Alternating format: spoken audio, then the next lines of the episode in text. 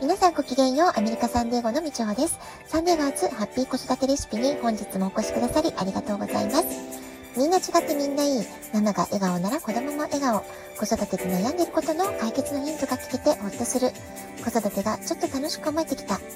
聞いてくださっているあなたが少しでもそんな気持ちになってくれたら嬉しいなと思いながら毎日配信をしております。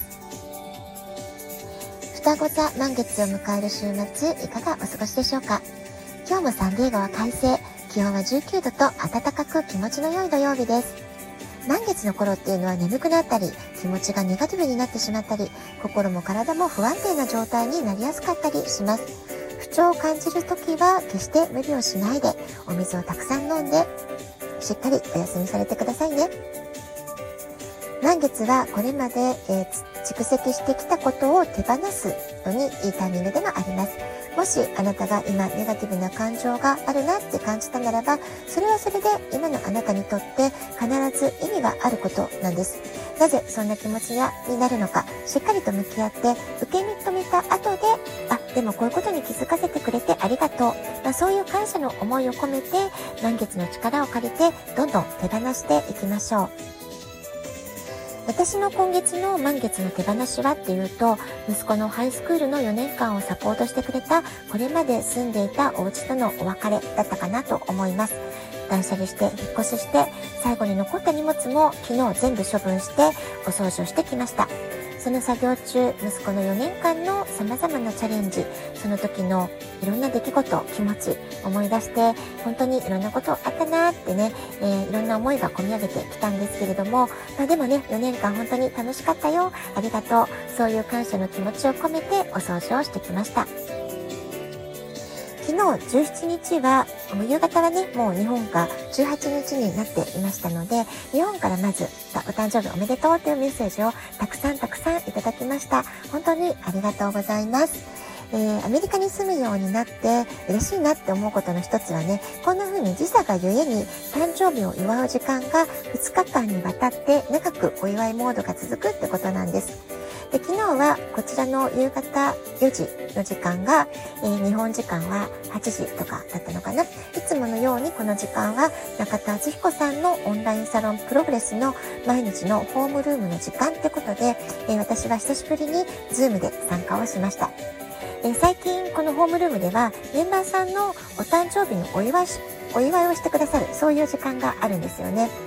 え、中田敦彦さんとお話しできる貴重なチャンスっていうことで、お誕生日の人たちは、え、その日をとても楽しみにしているわけです。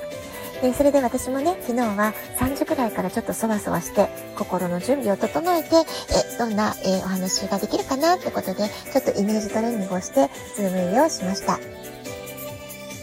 え、このラジオトークでもお話ししましたけれども、中田さんと初めてお話しできたのは9月の初めでした。その時は初めてだったし、緊張しすぎて、手が震えて、声も震えてって感じで、なんかめちゃくちゃ早口で喋ってしまったんですよね。ですので、まあ、今回はもうちょっと落ち着いて話せたらいいなって思って、あの、落ち着いて、落ち着いて、ゆっくりゆっくりって思って、えー、お話しし始めたんですけれども、それでもね、やっぱり緊張しました。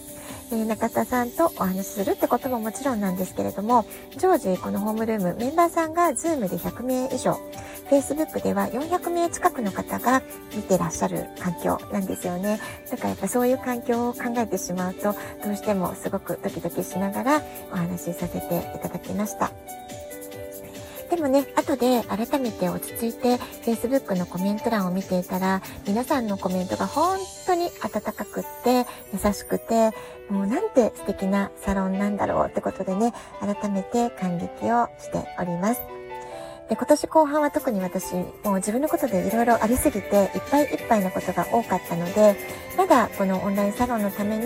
えー、何か自分ができることはあるかなっていうところまでね、いけてないので、えー、来年はね、少しもうちょっとこう、関わり、交流できたりとか、いろんなメンバーさんと交流したりとか、何か自分がお役に立てることないかな、まあ、そういったことを少しね、考えていきたいなっていうふうに思っています。で、そのホームルームの後は、サンディエゴの仲良しのお友達とイタリアンディナーを楽しんできました。えー、3人とも12月がお誕生日ってことで、えー、バスデーディナーだったんですけれども、こんな風にサンディエゴで同い年の友達に出会うことができて、そしてすごく仲良くなれるっていうのも、本当に奇跡的なありがたい出会いだなっていう風に思っています。でそのうち一人はなんと私と全く生年月日が同じなんですよね。これも本当に不思議なご縁だなって思います。で、昨日行ったイタリアのお店、お友達が予約してくださってたんですけれども、私も前々からすごく気になっていたお店だったので、初めて行って3人のお誕生日をお祝いすることができて、本当にね、最高に楽しい時間を過ごすことができました。えデザートのケーキはお店からのお祝いってことで、チーズケーキ、ティラミス、チョコレートケーキと、えー、3人それぞれにね、3種類、えー、準備してくださって、キャンドルを付きでサーブしてくださいました。そしてみんなね、55歳になる私たちのことをバースデーガールズっていう風に呼びかけてくれて、アメリカってこういうとこいいよねっていうね、えー、そんな会話を楽しんできました。えー、年はどんどんどんどん取るばっかりなんですけれども、これからも周りの人に愛される可愛いおばあちゃま、そういう年の取り方を目指して、来年もその先も同い年の同級生の彼女たちと一緒に、えー、お誕生日また祝えたらいいな、そんなことを思いました。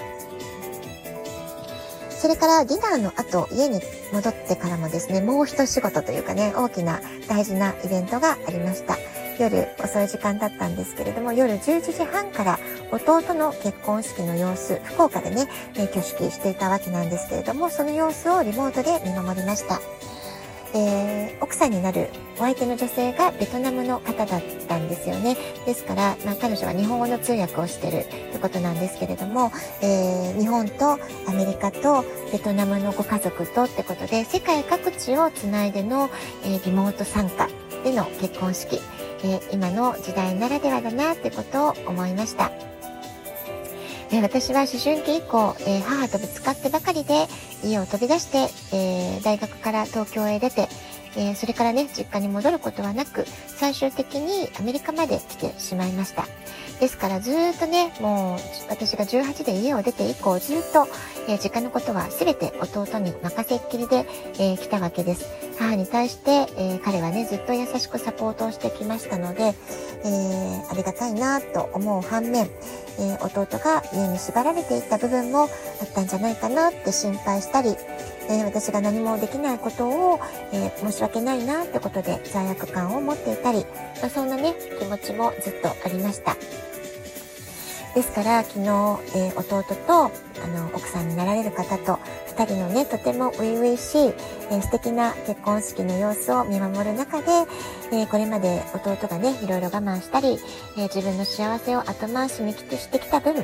えこの先ずっとね長い間末永く、え奥さんと2人で、え幸せに過ごしてほしいなってことを心から、え願った、まそういう時間だったわけです。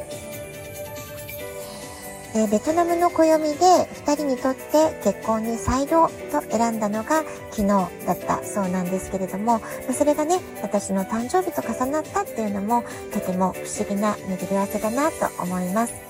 えー、今回結婚の報告を弟から聞いたのは今からわずか3週間前のことだったので本当にびっくり驚いたんですけれども、えー、何よりのね嬉しいサプライズギフトになったかなっていうふうに思っています。今夜は満月。月光浴や塩風呂、断捨離や大掃除などの浄化が運気アップの鍵というふうに言われています。え、寒い冬の季節、健康維持のためにも運気アップにも良いとされる食材はみかんや春菊というふうに言われています。ビタミン C をたくさんとって免疫力を上げてえそれからね、春菊はアンチエイジングにも効き目があるということですから、えこういうね、年末の慌ただしい季節だからこそ、心穏やかに過ごせる工夫というものを心がけていきたいものですね。はい、えー、双子座満月の夜、えー、私もね、ちょっとゆったり過ごしたいなというふうに思っています。ラジオトークアプリインストールしておくとスマホからいつでも聞くことができます。あなたからのお便りお待ちしております。では今日はこの辺で今日も素敵なお時間をお過ごしください。ごきげんよう。以上でした。さようなら。